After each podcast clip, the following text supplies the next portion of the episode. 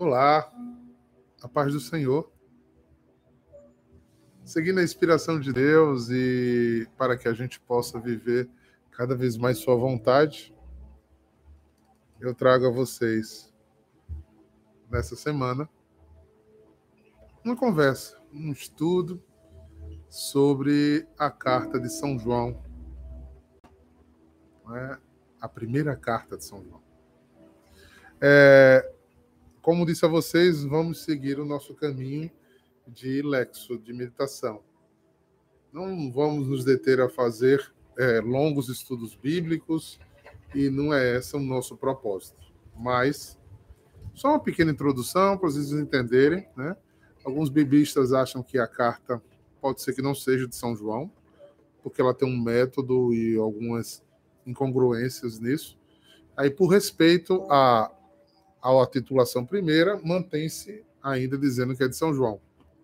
Mas é uma carta com episódios bem interessantes que trazem um, um apanhado central sobre o projeto missionário de Jesus. Ela nos esclarece muito a respeito do Espírito, ela nos esclarece bem a respeito é, do amor de Deus. Então vamos nos aprofundar. O resumo nesses, nessas cinco aulas, né, nessas cinco reflexões, que vai ser de hoje, de segunda, dia 22, até sexta-feira, é, a gente vai trabalhar para um, um, um, prólogo, não é? Depois do prólogo a gente vai ter, né, vai ter, vai ter uma primeira descrição do que vai ser é, voltado ao a revelação, depois fiéis, anticristo, caridade, fé e um epílogo final. Então a gente vai trabalhar esse esquema né, e viver isso com profundidade. Espero que você aproveite e aprofunde, né, e que isso possa trazer a você um, um aprofundamento, um conhecimento maior nas experiências do amor de Deus. Pois bem, tomando o texto, vamos ao primeiro capítulo, a primeira parte introdutória, que é o versículo do 1 ao 4. É, e ele começa dizendo assim: Estamos escrevendo a vocês a respeito da palavra da vida, que existiu desde a criação do mundo. Nós ouvimos com os nossos próprios olhos e vimos. De fato, nós a vimos e as mãos e nossas mãos tocaram nela. Quando esta vida apareceu, nós a vimos.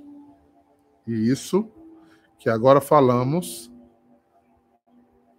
né, dela e anunciamos a vocês é vida eterna que estava com o Pai e com e que nos foi revelado. Contamos a vocês o que vimos e ouvimos, para vocês estarem unidos conosco, assim como nós estamos unidos ao Pai e em Cristo e seu, seu Filho. Escrevemos isto para que nossa alegria seja completa. Jesus já tinha dito, né, que ele veio para que a nossa alegria, que a gente tivesse alegria e que a nossa alegria fosse plena. E a afirmação do autor aqui está voltado ao primeiro olhar revelativo. E a base dessa revelação, ela está ligada à apresentação. A base revelativa que o, que o autor traz é dizer: eu vi. É testemunhal. Eu vi. Eu toquei. Quando ela apareceu, eu a conheci. Ela fez parte da minha vida. Eu andei com ela, eu estava nela. Ela me percebia. Eu a percebi. Então, a primeira olhar que o autor traz desta revelação nos quer dizer Se você quer viver uma experiência, faça como eu fiz. Observe o que observei. Penetre aonde eu penetrei. Acredite, eu vivi. E essa era a base dos, do caminho, da primeira versão daqueles que seguiam a Jesus. Era dizer: olhe, eu vi ele ressuscitado. Eu ouvi ele pregar. Ele andou comigo. Então, essa referência, quando se trata de uma única pessoa, e podia ser transcendente, como foi o caso de Paulo, é uma coisa. Mas quando se trata em relação a quase 500 pessoas, como diz Lucas, que o viram na Galileia, e que pessoas se juntavam para dizer: Nós vimos, estivemos. Na carta de São Pedro também tem essa mesma citação.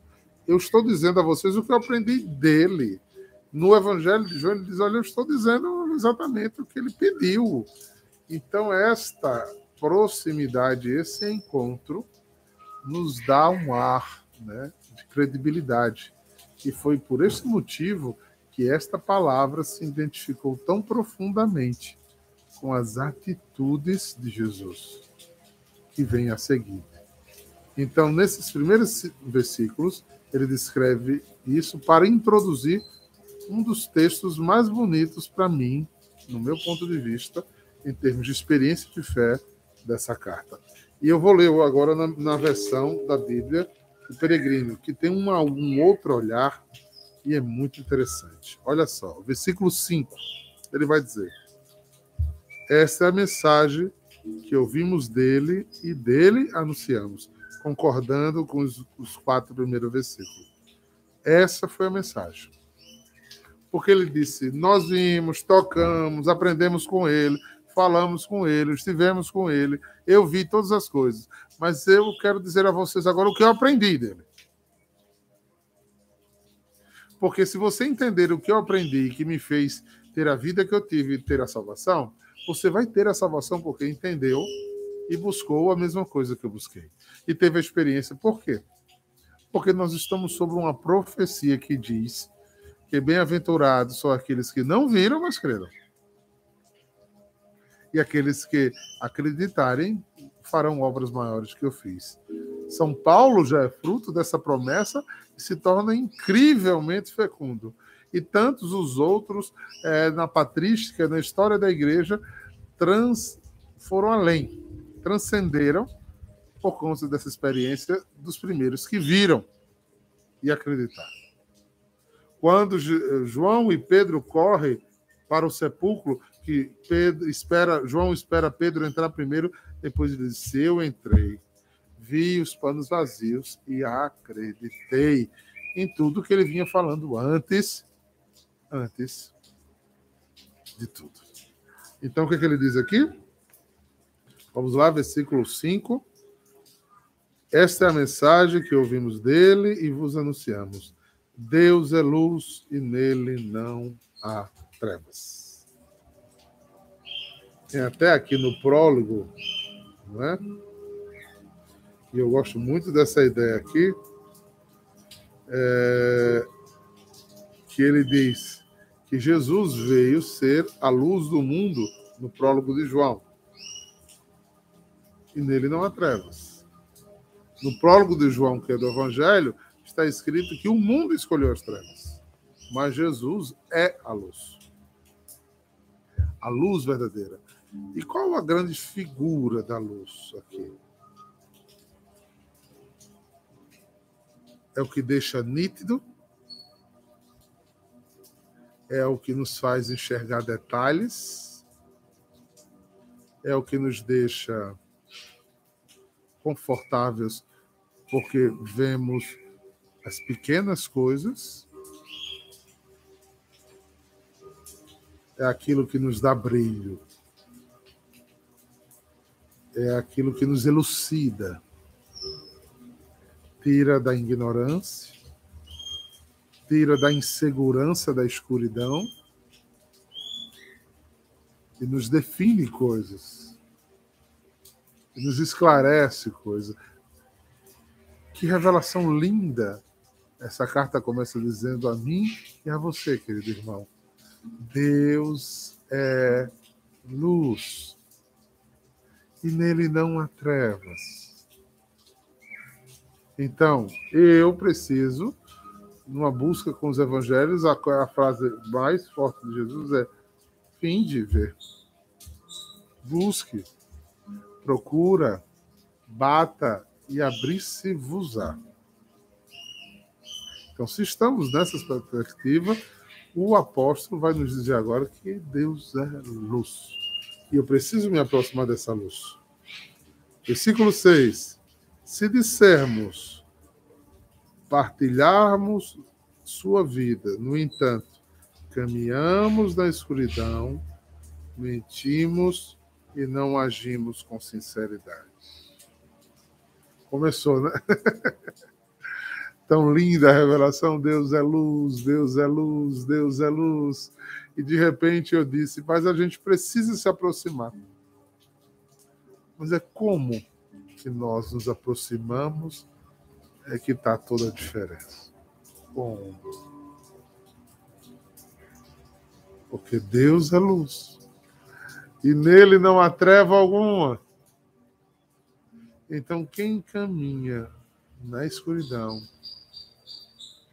quem não larga seus quartos escuros, não abre seus quartos escuros, não larga suas, seus esconderijos, não sai de suas tocas, não busca ser iluminado por Deus, não conhece a vida eterna.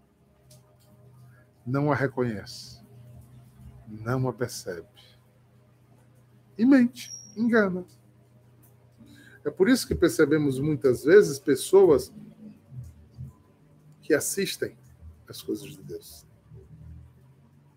que caminham observando. São juízes de Deus e da, da expressão do magistério da igreja, da fé, é, fazem uma avaliação a partir, a partir de si mesmo para ver se adere, se não adere, se isso é bom, se não é, a partir de suas próprias conclusões, de suas cognições, porque o centro de sua vida é você mesmo. Mas esse texto diz que você está mentindo e não conhece a luz. Porque a luz traz a você a novidade o novo do Evangelho, o santificador do Evangelho, a notícia que transforma a vida. Lembre que é pela palavra que é anunciado uma notícia nova, uma novidade importante. Deus é luz. E ao entrar em contato profundo com Ele, eu vou sendo clareado, limpo, restaurado, lavado, transformado, porque eu consigo enxergar aquilo que não é bom, eu consigo transformar aquilo que não é verdadeiro, eu começo a sair desse mundo fake, dessa hipocrisia que é usar máscara, ter um, uma máscara bem polida para todas as etapas, movimentos de minha vida, sem com que a minha vida tenha a clareza. Veja, uma das coisas que chocam muito as pessoas é quando, de repente, você conhece uma faceta de uma pessoa que você não imaginara nunca que fosse assim.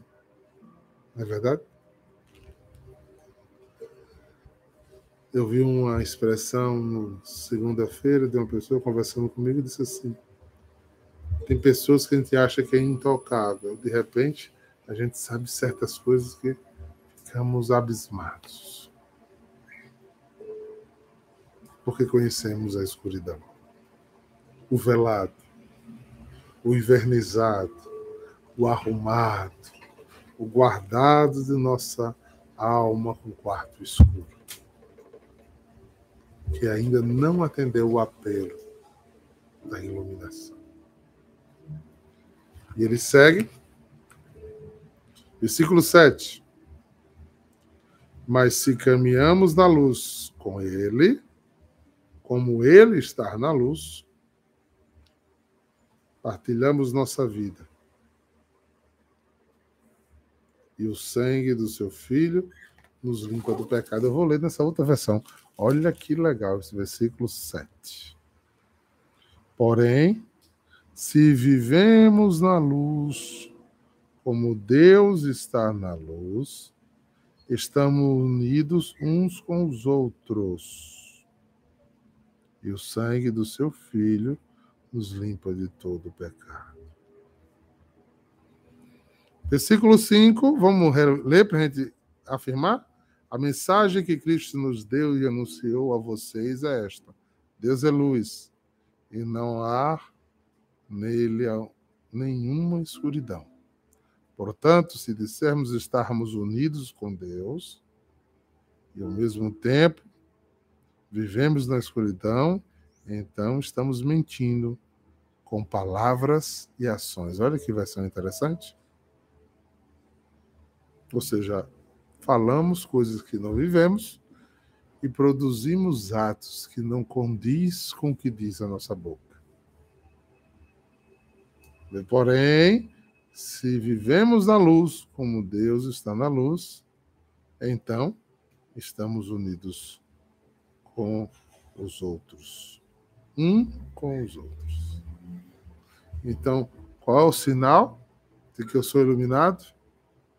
É quando eu estou alcançado pela luz do Espírito, por esse Deus que nos ilumina, que nos revela este, essa experiência de amor, eu com o outro começo a viver unidade, comunhão. Se vivemos na luz com Deus, ou seja, se Deus entrou no meu cotidiano, se Deus é uma experiência profunda em mim, e como Ele está na luz, então estamos unidos uns com os outros. Porque a luz do Senhor nos faz amar o nosso irmão, que igual a mim é amado por essa luz que é Jesus. Eita Deus bom. Você está vendo que a dificuldade é inicial? Por vezes não conseguimos sair do princípio das coisas e por não sairmos dela, nos perdemos. O essencial se torna relativo e o relativo nos afasta da graça. Pense nisso. Versículo 8. Se dissermos não termos pecados, estamos nos enganando e não há verdade em nós. Então, se eu não estou unido ao meu irmão, porque meu irmão pisou na bola comigo, porque ele fez algo de errado, porque eu não gosto das atitudes dele, porque isso, porque aquilo. Então, se eu não estou iluminado, por Deus que é amor, se o amor de Deus não me contaminou, não impregnou a minha mente, fez uma metanoia em mim, me tirou de um olhar difícil, me trouxe a um olhar de dignidade, eu vou viver de disputa. Então, eu acho que os outros pecam. E pecam contra mim, mas eu não peco. Aí vamos dizer, se você está pensando assim, se você é sempre a vítima, se você é sempre o justiçado, se você sempre tem a conclusão da verdade, você está mentindo. Você não a tem. Porque o próprio Paulo vai dizer, olha, que você precisa exortar seu irmão quando ele erra e quando ele cai. Mas você exorta porque você também cai e sabe o caminho da queda. Então, essa autossuficiência, é, se você diz que não tem pecado, estamos nos enganando e não a verdade em nós. Versículo redentor. Versículo 9. Mas se confessarmos os nossos pecados, ele cumprirá sua promessa e fará o que é correto. Ele perdoará os nossos pecados e nos limpará de nossa maldade. Vamos olhar na segunda versão? Eu acho esse, esse, esse versículo querigmático. Se confessarmos os nossos pecados, ele é fiel. Por quê? Vinde a mim, vós todos que estáis cansados, que eu vos aliviarei. Vinde a mim. Errei, Senhor. Pequei contra Deus, contra ti e contra os irmãos. Confesso a Deus Todo-Poderoso e a vós, irmãos, que pequei muitas vezes por pensamentos, palavras e ações. Se eu confesso isso, não da boca para fora, eu reconheço que sou assim, que o meu fracasso está exatamente no pensamento, palavras e nas ações. E eu não consigo alcançar essa luz profunda que me fará uma pessoa menos pecadora. E, ah, não, é porque a gente vai sempre ser pecador e Deus perdoa tudo. Não, peraí. A gente tem que lutar pela nossa santidade, viu? A gente tem que sair do básico e para níveis cada vez maiores. Vamos sair do leitinho e vamos nos encontrar com aquilo que é mais claro e mais profundo. Porque se de verdade a gente confessar e assumir os nossos pecados. Então, sem assumir, sem confessar, sem se tornar réu, e vítima do seu erro, da sua fraqueza, é, do que desabona Deus, se você realmente está arrependido, se você, a partir daquele momento, luta para não viver aquilo de novo, e que luta com todas as suas forças, Deus aí está, porque Deus é fiel para te perdoar os pecados. E para ti, o quê? O que ele diz aqui? Se dissermos não temos pecado, Deus, se confessarmos os nossos pecados, ele é fiel e justo para nos perdoar os pecados e nos lavar do delito. Não só perdoa o pecado, como nos deixa indulgentes. Ele começa a nos lavar do delito. Pela nossa penitência, pela nossa fidelidade, Deus justo e bom começa a nos purificar das consequências do pecado em nós mas isso precisa acontecer de fato mediante a nossa adesão. Adesão a este amor de Deus, a esta graça de Deus manifesta em Cristo a nós. E que foi pedido dele que ide pelo mundo e pregai a toda criatura. Diga da experiência que você teve que Deus é luz. Você descobriu que nele não há trevas, tem treva em você. E se você o recebe, o que é treva começa a ser iluminado.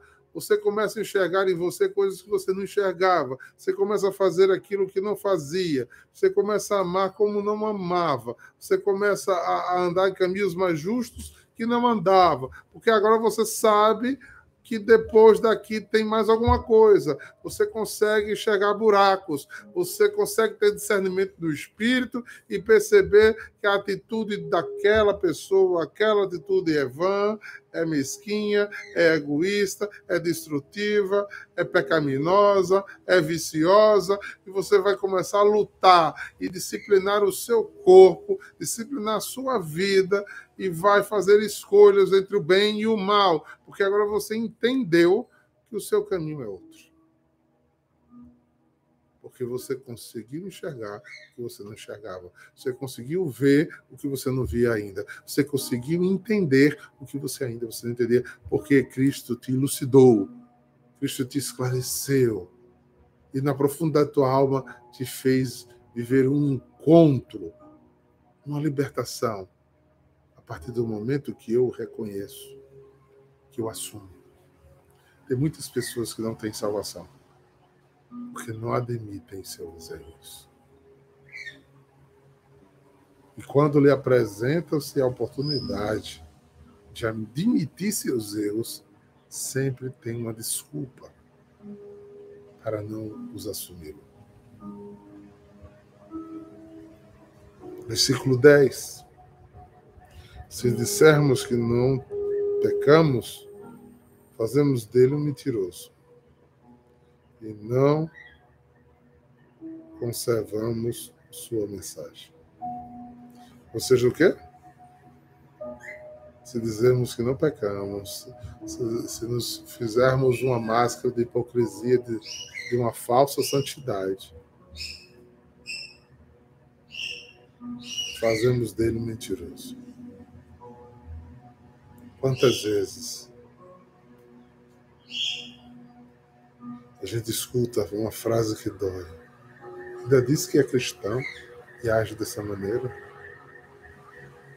Quantas vezes eu me constrangi por outras pessoas? Ah, fulano, fulano frequenta a igreja. Eu sei quem é fulano. É uma vergonha essa pessoa estar Porque não iluminado mente e faz do evangelho de Jesus um mentiroso. Não que Jesus o seja, mas por não ter fidelidade nem andar na justiça, faça o que outras pessoas não creem.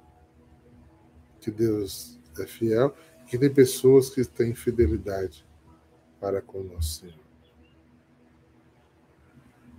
E a gente perde rebanho por falta de testemunho, porque a gente mente contra a verdade. Olha o versículo 10 na outra versão da Bíblia. Se dissermos que não temos cometido pecados, fazemos de Deus um mentiroso e sua mensagem não está em nós. Cuidado, queridos irmãos. Cuidado. Existe uma outra passagem bíblica que diz: é melhor amarrar uma pedra de moinho no pescoço do que escandalizar um pequenino. Senhor, dá-nos a graça, Senhor. Pelo teu Paracletos, pelo teu Espírito, de vivermos com profundidade, de sentirmos em nossa alma e de pelo, pelo milagre teu, de tua entrada em nosso íntimo, em nosso ser, em nosso coração. Meus olhos se abram para essa revelação. E tu que é luz, que ilumina as trevas, transforma a minha ignorância em a certeza da verdade que só és tu, Jesus. Para que eu anuncie aquilo que prego. E eu viva aquilo que prego, porque iluminado eu seja perdoado e saia perdoando, que eu sinta a experiência do teu amor e saia amando, sem mentir, sem me fazer de rogado, de santinho, de melhor do que os outros, mas de alguém que cai e levanta, que estende a mão ao caído, que se compromete com o sofrido, que vive em unidade, que produz paz com pensamentos, atos e ações, produz vida aos outros por pensamento, atos e ações. Senhor, ajuda-nos a que essa revelação nos faça eternos missionários desta grandeza que é o Senhor. Senhor que nos espera. Senhor que nos escolheu. O Senhor que nos deseja. E deseja profundamente esse encontro conosco. Amém? Amém. Amém.